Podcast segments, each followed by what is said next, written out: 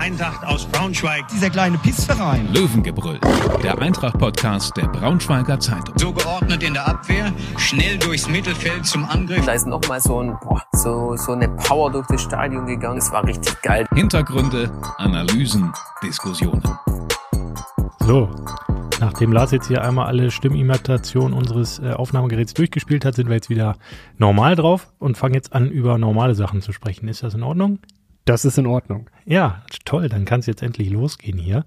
Ähm, Mitte Januar, Eiseskälte draußen ähm, und Januar bedeutet ja für uns Journalisten und für alle Fußballclubs immer mal auch Transfers, Transfers, Transfers.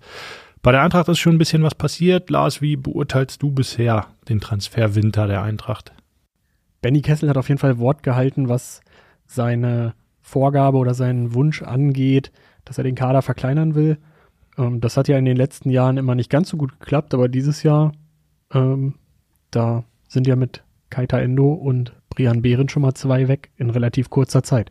Ja, und wir sitzen jetzt hier ähm, am Mittwochmittag und es ist im Prinzip offenbar nur noch eine Frage von eher Stunden als äh, Tagen, dass auch der Transfer von Charles Kana nach Polen, den Verein ähm, könnt ihr euch selbst aussuchen, die Aussprache ist da relativ schwierig.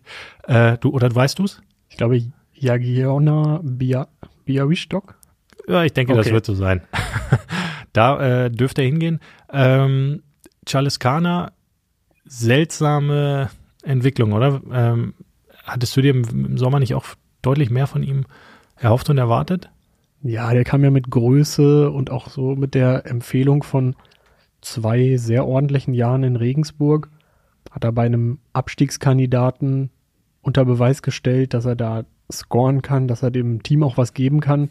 Soll Wunschspieler von Jens Hertel gewesen sein. Aber so, was man dann von ihm gesehen hat, war das dann doch nicht ganz so dolle. Hm, ich hatte dann an dem Tag, als das ähm, der Transfer im Sommer offiziell wurde, mal mit Daniel Meyer telefoniert, der ja Charles Kraner auch zum Profi gemacht hat, damals in der NLZ in Köln. Und der war voll überzeugt. Ähm, und von dem, was, was Meyer da auch erzählt hatte, dass der Charles Garner Straßenfußballer mit Instinkt, der weiß, wo die Bälle runterkommen, der haut die Dinger rein. Äh, mit dem kann man auch ein bisschen zocken und trickreich und durchsetzungsstark. Ja, hat man alles nicht so wirklich gesehen. Ähm, aber vielleicht lag das auch nicht zu 100 Prozent an Charles Kana, sondern auch zu einem gewissen Anteil an der Eintracht, wo es ja für Neue im Sommer dann extrem schwierig wird, hereinzufinden, wenn sich der ganze Verein irgendwie nicht gefunden hat. Ne? Ja, ich fand, er hat ein gutes Spiel gemacht gegen Rostock, aber auch da war er dann doch ähm, so ein bisschen zu verspielt. Da hätte er mehrfach den Abschluss suchen können damals, dann wäre vielleicht auch vieles in den Wochen danach für ihn leichter von der Hand gegangen. So war es einfach unglücklich, dann ist er nie ähm, so richtig in vorderster Front eingesetzt worden. Und ähm, ja, ich hatte mal den Eindruck, da fehlt auch so ein bisschen die Spritzigkeit. Mhm. Ja, in Rostock äh, saß ich ja ironischerweise auch neben Daniel Meyer und habe das Spiel dort mit ihm sozusagen beobachtet. Da hatten wir auch darüber nochmal gesprochen und meinten auch, ja, der kann es eigentlich, aber vielleicht fehlte dieses eine Erfolgserlebnis, um dann diese von Jens Hertel ja oft beschriebene Ketchupflasche mal zu lösen. Ähm, ja, in Braunschweig wird es Charles Garner nun nicht mehr machen. Der polnische Verein hat sich offenbar auch eine Kaufoption für den Sommer gesichert. Ähm, könnte sogar, wenn sieht ganz gut aus für die, ne? Irgendwie, du meintest, die sind Zweiter in der Extraklasa, könnten damit sogar europäisch spielen in der neuen Saison. Also wäre für Charles dann in der Hinsicht sogar ein Wechsel nach vorne. Heißt er denn jetzt eigentlich Chaliskana oder Kaliskana? Wir haben mehrfach ähm, Versionen von den Trainern gehört. Tja, und auch Khan oder Chan. Wir werden es jetzt nicht mehr herausfinden. Also das Khan im Vornamen ist, glaube ich, gesetzt, aber das Ch oder K im Nachnamen, das ist äh, frei verhandelbar und ich weiß es ehrlich gesagt nicht. Vielleicht, wenn wir die Polen fragen, da wäre es das Ch ja mit CZ. Also äh, wäre es dann Chaliskana, aber müssten es auch ein Z in das C bauen. Alles kompliziert. Einigen ja. uns auch da einfach auf Khan. Ja, aber die Stadt, ähm, in die er wechselt, die ist ja wirklich, boah, ganz weit draußen. Mhm. Ja, hat auch ist sehr im Osten äh, von Polen. Ähm, Kurz vor Belarus. Ich glaube, es mhm. sind nur 60 Kilometer bis zur Grenze. Das muss man auch schon wollen. Da muss der, ähm, der Fußball und die Perspektive, die einem da angeboten wird, schon stimmen. Aber ich habe auch gesehen, da gibt's Wiesente in der Region und äh, ist eine Bierbrauerstadt. Also, Und Warschau ist nicht ganz so weit entfernt. Vielleicht sind das ja alles Argumente. So aber 160 Kilometer oder so, ne? Also das ist schon noch eine ganze Ecke nach Warschau. Aber das schaffst du ja, glaube ich, schon mal mit so einem ähm, mit dem Auto. Ja, schon, aber bist du schon mal auf einer polnischen Straße gefahren? Ich schon. Na gut. Das sind die Betonplatten. Egal. Ja, zurück zum Sport. Behrend weg, Endo weg, Jaliskana weg. Ähm, und Niklas Tauer da. Heißt, Verhältnis ist 1 zu 3. Ähm, muss die Eintracht noch was machen? Wäre nicht verkehrt. Aber so wie es vor der Winterpause lief, könnte man sicherlich auch in der Konstellation ins, äh, in die Rückrunde gehen. Aber klar, wenn es noch irgendwo eine sinnvolle Ergänzung gibt, vielleicht für den Offensivbereich nochmal eine zusätzliche Option. Oder wir haben ja schon öfter mal über dieses, ähm, über die linke Seite in der, in einer möglichen Viererkette gesprochen. Auch das finde ich immer noch nicht so ganz uninteressant. Ähm, ja, was sagst du denn? Ich glaube, hinten machen sie nichts mehr. Ähm, außer einer wie Kiewski sagt jetzt noch, er geht. Ähm, dann holen sie für die linke Seite noch jemanden, der sowohl Vierer als auch Fünferkette spielen kann. Und ansonsten legen sie den Fokus auf die Offensive und gucken eben mit Argusaugen, was Toni Uja macht. Also der ist jetzt ja im teilaktiven Training, ist viel gelaufen, hat die ersten Trainingsformen auch mitgemacht nach seiner Schulterverletzung und soll nun nächste Woche auch ins große Training zurückkehren. Also sein nächster Schritt in der Reha steht bevor. Und wenn da sich herausstellt, okay, der kann halt sofort oder sehr sofort wieder ähm, an die Einsatzzeiten anknüpfen, die er vor seiner Ver Verletzung hatte, dann würde ich fast glauben, dass sie nur noch bei einem wirklich extrem guten Angebot noch jemanden holen ähm, oder bei einer extrem guten Möglichkeit noch jemanden holen.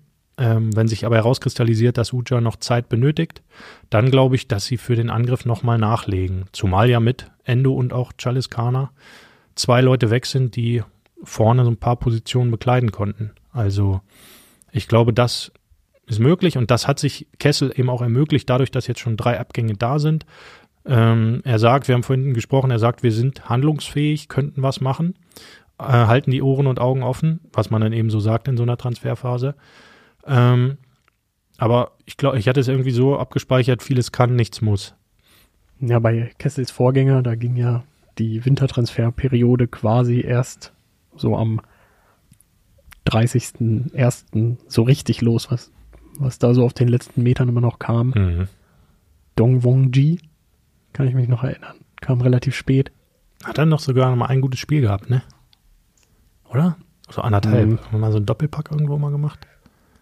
Nee, ich glaube, er hat damals im, im Derby einen, einen gemacht, aber so richtig Legende. erfolgsversprechend war das nicht, aber man Dafür, da so, dafür hat Bonga letztes Jahr geklappt. Das war ja ein Volltreffer. den hat man ja auch lange getestet, deswegen konnte man sich da sicher sein, dass da was Dass da Gutes nichts passiert. Ja, okay. Äh, ja, Kessel, ganz gutes Stichwort. Ähm, wie, wir haben uns so ein bisschen gefragt, wer eigentlich nach Vollmanns aus ähm, der starke Mann bei der Eintracht ist. Oder in dem Fall womöglich auch die starke Frau. Also wer repräsentiert den Club gerade nach außen? Ähm, nimm uns mal mit so ein bisschen in deine Überlegungen, wer da jetzt gerade den, ja, so dieses Gesicht ist, wird und ähm, wie das sich entwickeln könnte in den nächsten Wochen. Ja, für mich ist es jetzt schon Benny Kessel. Ist einfach der einzige in der aktuellen Konstellation, ähm, an dessen Denkmal noch nicht so richtig ge gekratzt, gerüttelt wurde.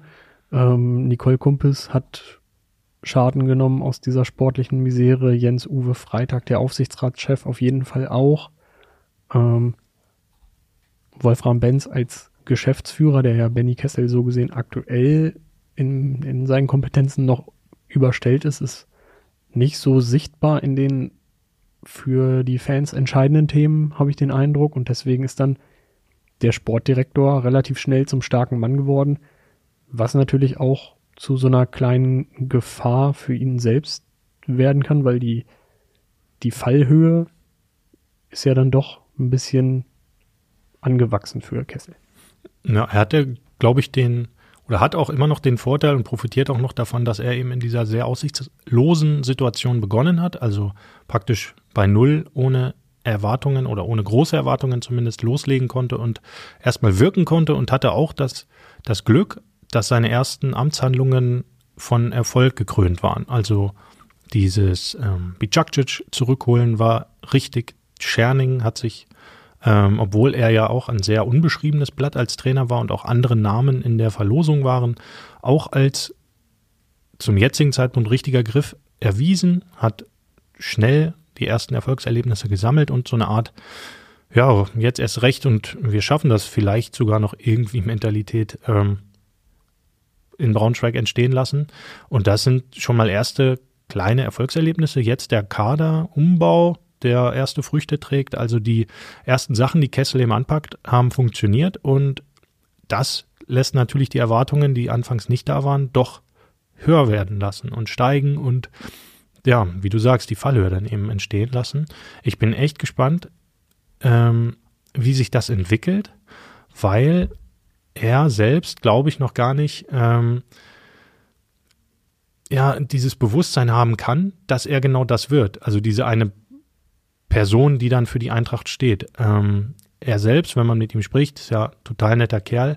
Ähm, weist eben auch immer zu Recht viel auf sein Team hin, auch auf Dennis Krupke und Philipp, äh, Philipp Schmidt, die dann um ihn herum arbeiten. Ähm, aber natürlich wird sich viel, viel Öffentlichkeit auf Kessel stürzen, der vieles auch aus seiner Profikarriere kennt und kann. Aber wenn es noch einmal richtig kribbelig wird und noch einmal so eine Niederlagenserie kommt und diese Dunkelheit aus dem Herbst zurückkehrt, dann ähm, könnte es für ihn auch noch mal eine kleinere, ja, Stimmungsumschwung geben, oder? Ja, das mag sein. Und im Moment hat er ja so gesehen keinen Stellvertreter, was so die Öffentlichkeitsarbeit angeht. Also in der Vergangenheit war es so, wenn Vollmann nicht bei Sky gesprochen hat, dann hat Kessel gesprochen, neben dem Trainer oder irgendeinem verletzten Spieler, der vielleicht dann auch noch mal am Spieltag zur Verfügung stand. Aber bin ich gespannt, ob's, ob sich da einer aus den eigenen Reihen herauskristallisiert, der dann so eine Rolle einnimmt, weil bei den anderen Vereinen hast du es ja auch häufig, dass da irgendwie zwei Leute sind, die, die man dann auch mal in die erste Reihe schicken kann, wenn man den einen ein bisschen zurücknimmt oder vielleicht für die Woche mal kommunikativ aus der Schusslinie nehmen will. Das heißt eigentlich, müsste der Club auch jemand anderen noch aufbauen oder aber in die Verantwortung nehmen. Also jemanden wie Nicole Kumpis oder Jens-Uwe Freitag oder, oder, Dennis Krupke. Oder Dennis Krupke oder auch vielleicht Wolfram Benz ob der kaufmännische Geschäftsführer dann so für die Reporter, für die TV-Anstalten so interessant ist. Da, da müsste er selbst, glaube ich, noch so sein Profil schärfen. Mhm. Aber er ist ja nun der einzige Geschäftsführer, den es noch gibt. Also ist er letztlich die amtshöchste Person, die zumindest die äh, Profiabteilung da in, in äh, verantwortlicher Sportebene hat. Und von daher, äh, oder müsste er vielleicht auch mal vor die Kameras treten, um sich selbst eben auch ein bisschen bekannter zu machen. Ne? Also ich glaube, in Braunschweig, klar, kennt ihn jeder, ist irgendwie groß geworden auch in dem Verein und wirkt seit Jahren. Aber außerhalb der Stadtgrenzen, glaube ich, ist klar, Fußball intern, DFL, DFB, die kennen den alle, aber so der Fan aus, der Eintracht-Fan ja. aus Hannover, der weiß jetzt erstmal nicht Bescheid. Gute Stimme fürs Fernsehen hat er auf jeden Fall. Ja, und fürs Radio. Wir müssen ihn eigentlich auch nochmal hier in den Podcast einladen. Wolfram, wenn du das hörst, komm mal vorbei können auch ein Hörspiel aufzeichnen. Aber kommen wir mal wieder zum Thema. Ähm, ja, wird interessant, was so in den nächsten Monaten dann da bei der Eintracht passiert. Ähm, ich glaube, die, die ersten Wochen mit Kessel, mit Scherning, mit dieser, ich nenne es jetzt mal diese neue Führungsmannschaft, die waren ja eher vom, von Kurzfristigkeit geprägt, da mussten Ergebnisse her. Ähm, auch jetzt geht's natürlich immer noch um den Klassenerhalt oder es geht wieder um den Klassenerhalt. Aber vielleicht ist dann im neuen Jahr eher die Gelegenheit, sich auch nochmal so ein bisschen zu sortieren. Wo will man hin? Was will man noch Größeres anstoßen? Ähm, was geht vielleicht auch in Sachen Außendarstellung, Markenbildung? Ähm, der, der große Eintrachtweg, von mhm. dem immer gesprochen wird. Ja, schon. Andererseits wirst du ja wahrscheinlich bis zum Sommer hin erst einmal oder bis Saisonende hin nicht so wirklich wissen, wo die Reise hingeht. Und wenn, wenn dann die zweite Liga doch noch irgendwie gehalten wird, was wir natürlich alle irgendwie hoffen. Ähm, dann hast du ja ganz andere Rahmenbedingungen, als wenn du absteigst und 85 Prozent deines Kaders dann plötzlich weg sind und die Aufgaben dann doch wieder erst einmal in der Kurzfristigkeit bestehen, einen Kader für Liga 3 zusammenzubekommen, ähm, der dir da nicht das Durchrutschen ähm, verhindert, der dir das Durchrutschen verhindert. So wäre es richtig gewesen. Nicht doppelt verneinen, das ist immer schwierig. Leo, du hast die Truppe doch Ende September schon abgeschrieben in deinem Kommentar. Das stimmt. Zu dem Zeitpunkt habe ich auch wirklich äh, nicht mehr dran geglaubt. Ähm, dann haben sich ja jetzt einige Parameter verändert, neuer Trainer, bisschen andere Ausrichtung, ähm, ein bisschen mehr Zusammengehörigkeitsgefühl habe ich auch das, äh, den Eindruck. Und na klar, die Siege vor Weihnachten haben sie echt nochmal ranrücken lassen. Hätte ich es für möglich gehalten? Nö. Könnte ich es mir vorstellen, dass es bis Sommer irgendwie funktioniert? Mittlerweile schon. Und dann schauen wir mal. Wir müssen das Ganze doch sowieso emotionslos begleiten, Lars, weißt du doch. Weiß ich. Aber um vielleicht nochmal zu den Themen der Woche zu kommen, ähm, der Jahresstart war ja ganz ordentlich. Also Testspiel gegen Werder Bremen, die auch weitestgehend mit einer A11 angetreten sind. Ähm, sah ganz gut aus, gute Umschaltmomente, Tore zum richtigen Zeitpunkt gemacht. Klar hatte Werder auch ein paar Alu-Treffer, aber der Sieg war da auf jeden Fall verdient. Und ja, ähm, lässt natürlich das kleine bisschen Selbstvertrauen, das entstanden ist, nicht noch nicht geringer werden, sondern ganz im Gegenteil. Ich finde es sehr abgefahren, dass Philippe einfach nochmal genau dasselbe Tor macht, wie er gegen was Kaiserslautern, glaube ich, auch gemacht hat, ne? Von der Mittellinie losgestartet, einmal Laufweg des Gegenspielers gekreuzt und locker am Torwart vorbei. Also das Ding scheint sein äh, Instant-Move zu sein. Ob sich die Gegner irgendwie darauf einstellen können. Ich spiele so spiel wieder mit Libero bald. Konterabsicherung. Mhm. Weil der ist ja doch ganz schön schnell, ne? muss man echt sagen. Mhm. Und da ist er auch gut so in die, in die Gasse gestartet. Mhm. Donkor spielt einen ziemlich guten Pass, habe ich von ihm wirklich so zielgerichtet auch noch nicht gesehen. Er war ja auch im Zentrum nach dieser Bremer Offensivaktion. Mhm. Kann er öfter gerne machen. Mhm. Und die anderen Tore waren ja auch einfach wieder gut herausgespielt. Besonders das Helgason-Tor hat mir gut gefallen. Schöner Spielzug. Clever zurückgelegt, dann von Krüger. Ähm, kann sich alles sehen lassen. Macht alles einen sehr gefestigten Eindruck, auch die Defensive, obwohl es ein paar Alu-Treffer gab gegen einen Bundesligisten. Alles in Ordnung. Jetzt steht am Wochenende noch ein Test an gegen Regensburg. Ähm, was erwartest du? Es geht über 120 Minuten und ich finde, solche Na, Hut ab. Testspiele sind, ich glaube, für Trainer dann doch noch mal schöner, weil die allen eine Stunde Einsatzzeit geben können. Für den Zuschauer ist die letzte halbe Stunde immer beschissen. Mhm. Ich glaube, da passiert dann auch nicht, nichts mehr Dolles, dann lässt irgendwo die Kraft nach oder es wird noch mal ein U19-Spieler auf der oder der Seite eingewechselt und das verzerrt dann auch so ein bisschen das Bild, um diesen Test einigermaßen ähm, als gesamtes Spiel zu bewerten. Mhm. Ja, stimmt. Aber wenn es jetzt dann noch einen Sieg geben sollte, dann äh, sehe ich für das erste Rückrundenspiel in Kiel gar nicht mal so schwarz, wie ich vor ein paar Wochen noch gesehen hätte. Ist ja schon nächste Woche. Ne? Fährst du mit einem Samba-Zug nach Kiel quasi. Du fährst doch dahin. Ja. Aber du bist wieder der Lokführer am Samba-Zug. Warst du doch schon mal, oder? Nee, war ich, war ich noch nie. Ähm, und ich reise, glaube ich, auch angesichts der momentanen Lage bei der Bahn nicht mit dem Zug an. Das finde ich okay. Nächste Woche kümmern wir uns aber nicht nur um Kiel, sondern auch um die Jahreshauptversammlung. Die ist ja dann zwei Tage später. Dürfte ja nochmal spannend werden nach dem letzten Abbruch, der irgendwie auch stellvertretend für die Lage stand, in der Eintracht genau in der Phase gerade war. Ne? Ja, sprechen wir auf jeden Fall nächste Woche nochmal ausführlich drüber. Was hat sich verändert? Könnte es für den einen oder anderen jetzt vielleicht sogar leichter sein, durch diese Prozedur da am Sonntag zu gehen? Oder die eine oder andere. Mhm. Und ja, vielleicht bringt die Mannschaft ja auch ein positives Ergebnis mit, um die Lage, zumindest die aktuelle Lage, noch weiter zu entspannen. Aber ich glaube, so im Großen und Ganzen wird da trotzdem noch mal einiges auf den Tisch kommen, was so seit Sommer schiefgegangen ist. Mhm. Sollte es auch trotz der veränderten atmosphärischen äh, Lage seit der letzten Jahreshauptversammlung sollten da auch die Kritikthemen weiter auf den Tisch kommen, finde ich auch. Ähm, und deswegen wird das auf jeden Fall spannend. Diesmal Volkswagenhalle, die große. Und wir gucken uns das Ganze auf jeden Fall an. Das erstmal in aller Kürze. Bis demnächst. Danke, Lars. Macht's gut. Ciao. Ciao. Mehr Podcasts unserer Redaktion finden Sie unter braunschweiger-zeitung.de slash podcast.